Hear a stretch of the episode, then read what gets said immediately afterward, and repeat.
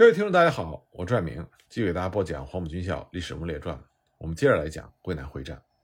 上次我们讲到，在桂南会战中，动用了国军中的精锐第五军，而第五军中呢，又有当时国军唯一的装甲部队。可是，对于这支装甲部队的使用，却是以战车连作为单位，来支援步兵对昆仑关正面的攻坚。为什么会出现这种情况呢？它的主要原因有以下几点。首先呢，当时全世界盛行的装甲兵使用原则，还是协同步兵在战场上进行突破。我们从二战中法国和其他国家的表现就可以看到，德国的闪电战当时是一种非常新的装甲作战技术，而更普遍的现象是把装甲部队分割使用。当时世界的军事认知上普遍还是认为战车是步兵的辅助性兵种。那么在昆仑关战斗期间，第五军。一次投入一个战车连，带领步兵攻击，是符合当时装甲兵使用的普遍观念的。那么第二个原因呢，是因为昆仑关地区它属于丛山密林遍布的复杂地形，其中只有一条公路贯穿，而这条公路呢，是唯一可以适合战车运动的路径，所以呢，战车部队在这样的地形中行动，根本没有展开的余地，一次只能投入一个连的兵力。第三个原因呢？当时的中国仍然处在从传统的封建社会向现代工业化社会过渡时期的初步阶段，国家的财政非常的贫弱，政府好不容易凑集了一支稍具规模的装甲部队，所以蒋介石和最高统帅部将之视若珍宝，不愿意轻易使用，生怕稍有不慎就会造成装甲部队的惨痛损失，这对于进行持久抗战是不利的。因此，在使用这支具有特别意义的特种部队的时候，各级的高级指挥官都有一种倾向，就是不愿意一次投入过大的装甲单位，唯恐使用不当导致过重的损失。因此，使用一个战车连的兵力，既可以发挥战力，又不会因为一时的损失而削弱装甲兵的整体战力。那么，在第五军的装甲部队投入到昆仑关战斗之前，实际上这支装甲部队已经在历次抗日战争的重大会战中参加了实际的战斗。其中也不乏成功的战例，当然也有不少使用不当而遭致损失的记录。那么，如果教训是属于装甲兵自身战术方面的，那么总会在不断的累积、积累实战经验之后，逐步的学习和修正。但其中比较棘手的部分是在支援步兵作战的兵种协同上，因为当时国军中的步兵指挥官大多数并不了解装甲部队的特性和使用原则，所以经常会下达。违背装甲兵战术原则或者不利于战车运用的任务，这就会导致装甲部队无谓的损失。这在淞沪会战和兰峰会战的时候时有发生。那么有了前车之鉴，第五军在颁布攻击命令的时候，特别将战车使用要领以专门的文件指示各部队遵行。这份文件的题目呢，叫做《关于战车使用的要领》。我们今天看这份文件，发现其中的大多数运用原则。在今天仍然是适用的。像第四条写着，步兵应随时和战车取得联系，并时时注意战车的状况，不应该等待战车的要求，就应该随时予以援助。不过，我们也不可否认，这份文件完成于装甲力量进入到军事实用的初期。当时，世界装甲兵的用兵思想和技术的发展都还在各家争鸣的阶段。之后通行于世的装甲兵战术还没有完全确立。所以呢，战车使用普遍是和步兵配合作战，战车单位呢还是以支援步兵作为其主要的任务。因此，这份文件中的步战协同，主要是写给传统步兵部队的部队长们使用的。那么，国军三十八集团军除了第五军的装甲兵团之外，还有另外一支极为重要的现代化的机械化部队，这就是陆军独立炮兵第十四团第一营。炮兵十四团成立于一九三八年初，是为了接收德制野战重榴弹炮的单位。之前首批接收德国制造重榴弹炮的单位呢，是炮兵第十团。那么，炮兵第十团和炮兵十四团的不同之处，是在于炮兵十团所使用的炮种是专为中国量身打造的野战重榴弹炮，而十四团呢，使用的则是德国陆军制式的野战师炮兵使用的野战重榴弹炮。对当时在炮十四团负责接收重榴弹炮的技师王国璋后来的回忆文章写道：“当时他们在检查这些炮的时候，的确发现有使用过的痕迹，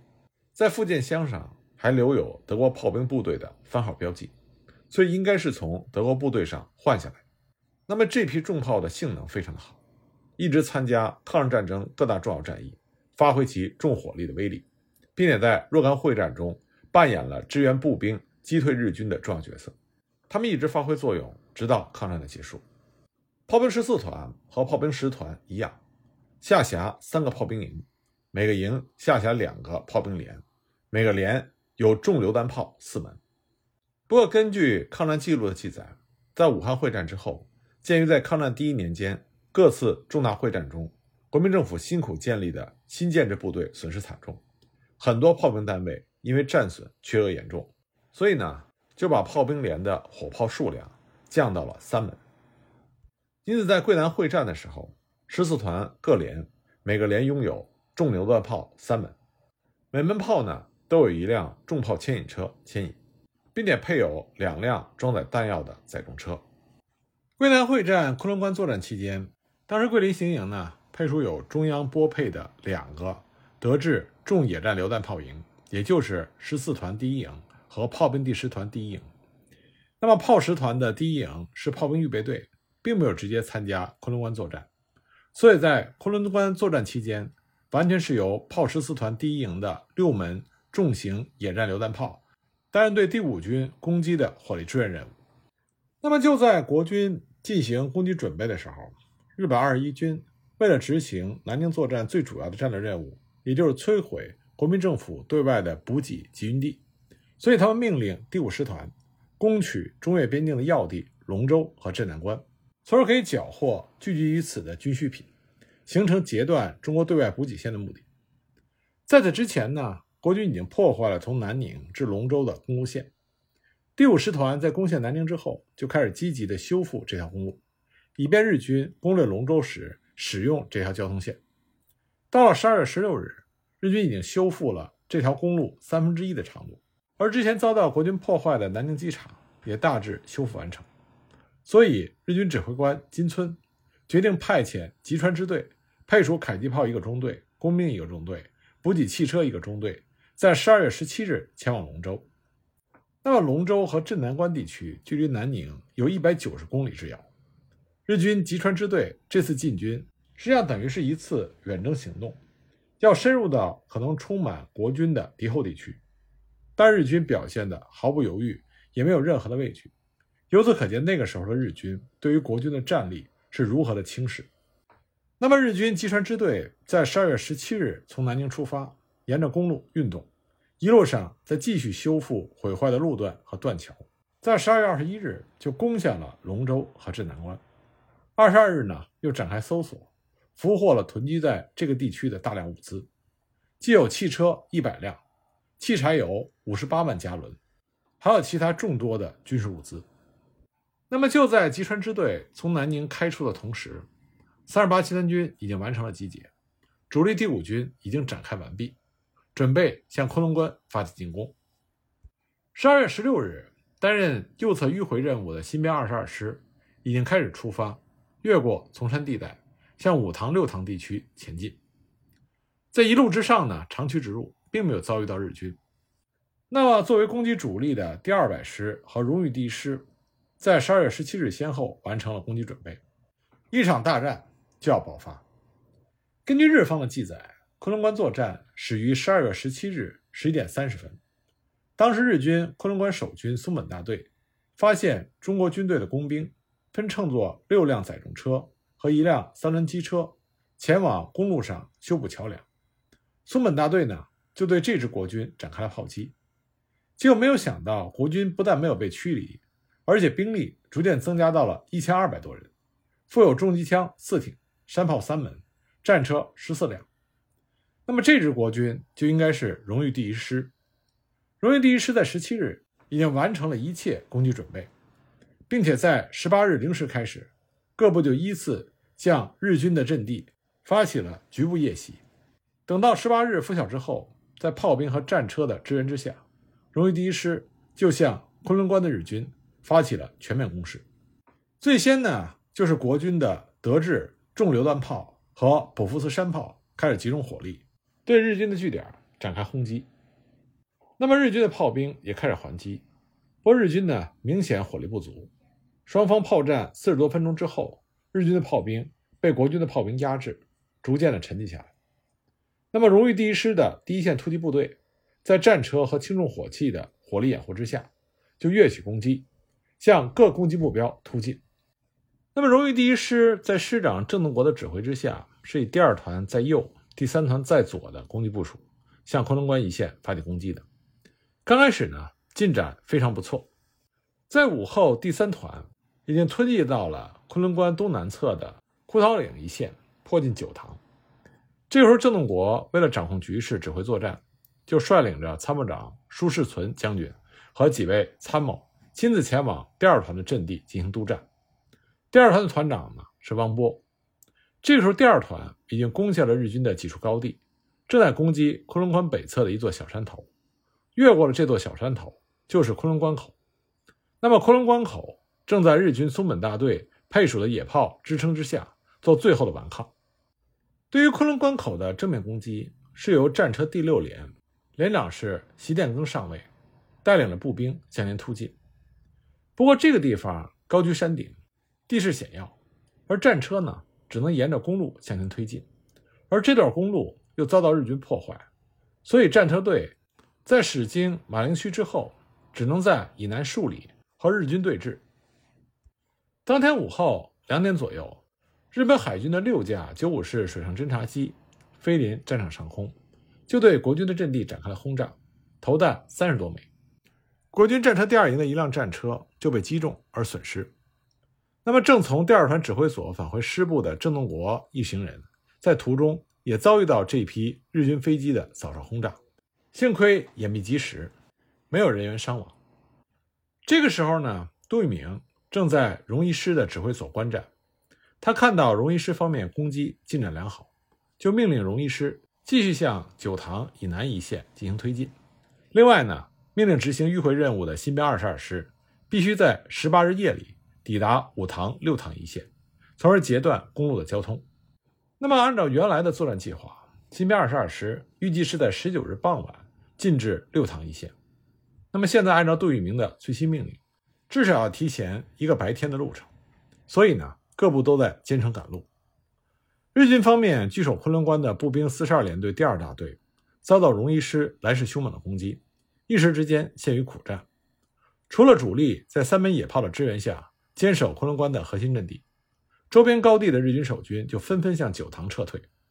那么第五师团的金村师团长。在接到国军反攻昆仑关的消息之后，立刻下令二十一联队的联队长三木吉之助大佐率领联队主力驰援昆仑关。那么，这支日军联队的第一大队通过三十一辆载重卡车的运输，迅速地赶往昆仑关。而第二大队和其余的各部队等待装载第一批部队的车辆回头之后，再上车赶往增援。三木联队的车辆纵队在一辆装甲车的掩护之下，一路之上。急速的奔驰，迅速就抵达了九塘。三木联队长在听取了松本大队长的战况报告之后，就把松本大队纳入到连队的指挥，并且命令第五中队立刻反攻昆仑关左翼一线，夺取具有战术重要性的罗塘同心高地，恢复全线的态势。日军第五中队呢，自九塘出发，沿途就驱退了荣誉第一师轻微的侦察兵部队，然后收容了。白天遭到国军击破的罗塘守军第八中队的残部，然后攻击前进。当这股日军攻击部队推进到距离山顶国军阵地之前二十到三十公尺的地方，就被国军在这里设置的铁丝网障碍物所阻，遭到了国军密集火力的攻击，攻势呢一时受挫。不过很快，在日军中队长田村能康中尉的亲自率领之下，对国军阵地展开了猛烈的冲锋，然后和国军。展开了激烈的白刃战，把国军击退，再次拿下了罗塘、同兴以北的高地。在重新夺回这两处高地之后，那么日军就把这个地方按照第五中队中队长的姓氏称之为田村山。那么国军被击退之后，自然也不会善罢甘休，所以整整一个晚上，荣誉第一师和日军都在罗塘高地等要点展开了激烈战斗。就在昆仑关的正面。激战不休的时候，奉命执行迂回任务的新二十二师终于抵达了五塘六塘一线，立刻驱逐了在这个地区日军微弱的警戒部队。然后呢，这个师以两个团占据了四塘和六塘，主力集中于五塘北面的山地。各部除了构筑工事以外，还破坏当前公路的道路桥梁和电线电缆，阻止日军的后续部队向昆仑关方向进行增援。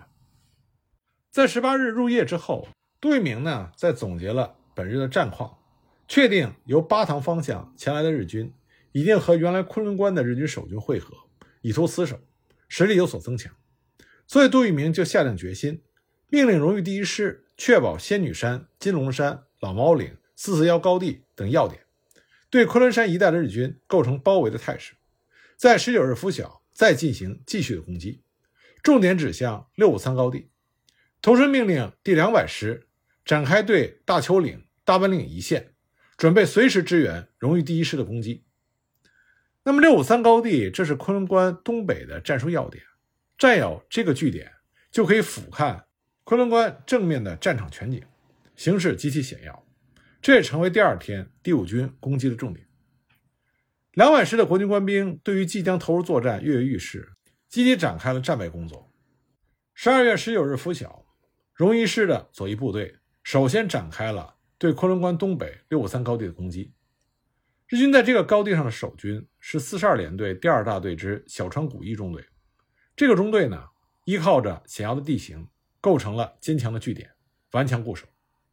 荣誉第一师第三团攻击部队第一营从六百高地跃出，向六五三高地进行强攻，一连数次的冲锋都被击退。那么，第一营的营长黄文生。就改变了攻击路径，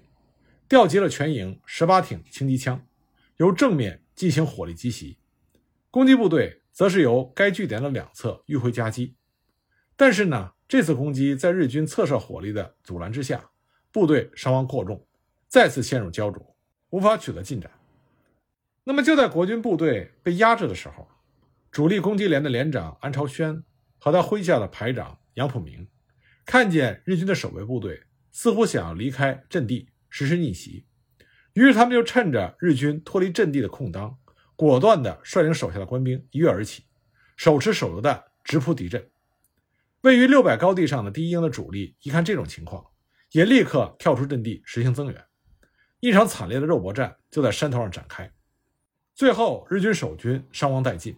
六三高地被荣誉第一师攻占。在混战中，日军守军的小川中队长。困兽犹斗，用战刀劈死了三名冲锋而至的国军战士。最后，他被身旁一位浑身染血的国军战士用已经拼到弯曲的刺刀插入腹部，不知倒地身亡。日军中队呢，全部战死在了六五三高地上。那么，六五三高地陷落之后，日军随即展开了逆袭，不过都被荣一师击退。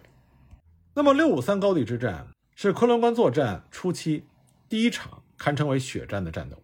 这预示了之后两周之内昆仑关作战的惨烈本质。当两百师第五九九团接替荣誉师的部队进驻六五三高地的时候，两百师的师长戴安澜亲自登上高地巡视。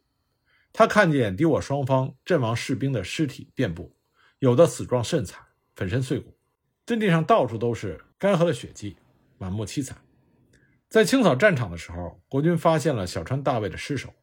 经过搜寻他的军装上衣的口袋。找到了一本记事簿，里面夹着一片树叶，记事本上写着“送给女儿的生日礼物”。因为这一天呢，就是小川爱女的生日。可正是在这一天，他的父亲已经离开了人世。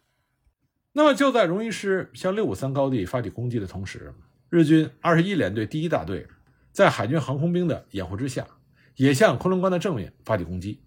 重点呢，就是昆仑关以西老猫岭四四幺高地。在这里就爆发了激烈战斗，但是面对居于外线地位并且数量上占有优势的荣誉一师各部，日军在各处的攻击都被击退，双方呢就进入到对峙状态。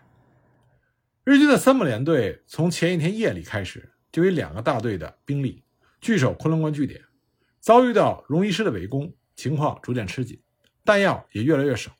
而后方的交通线遭到国军新二十二师的截断。这就意味着日军在昆仑关的守军陷入到孤立的局面。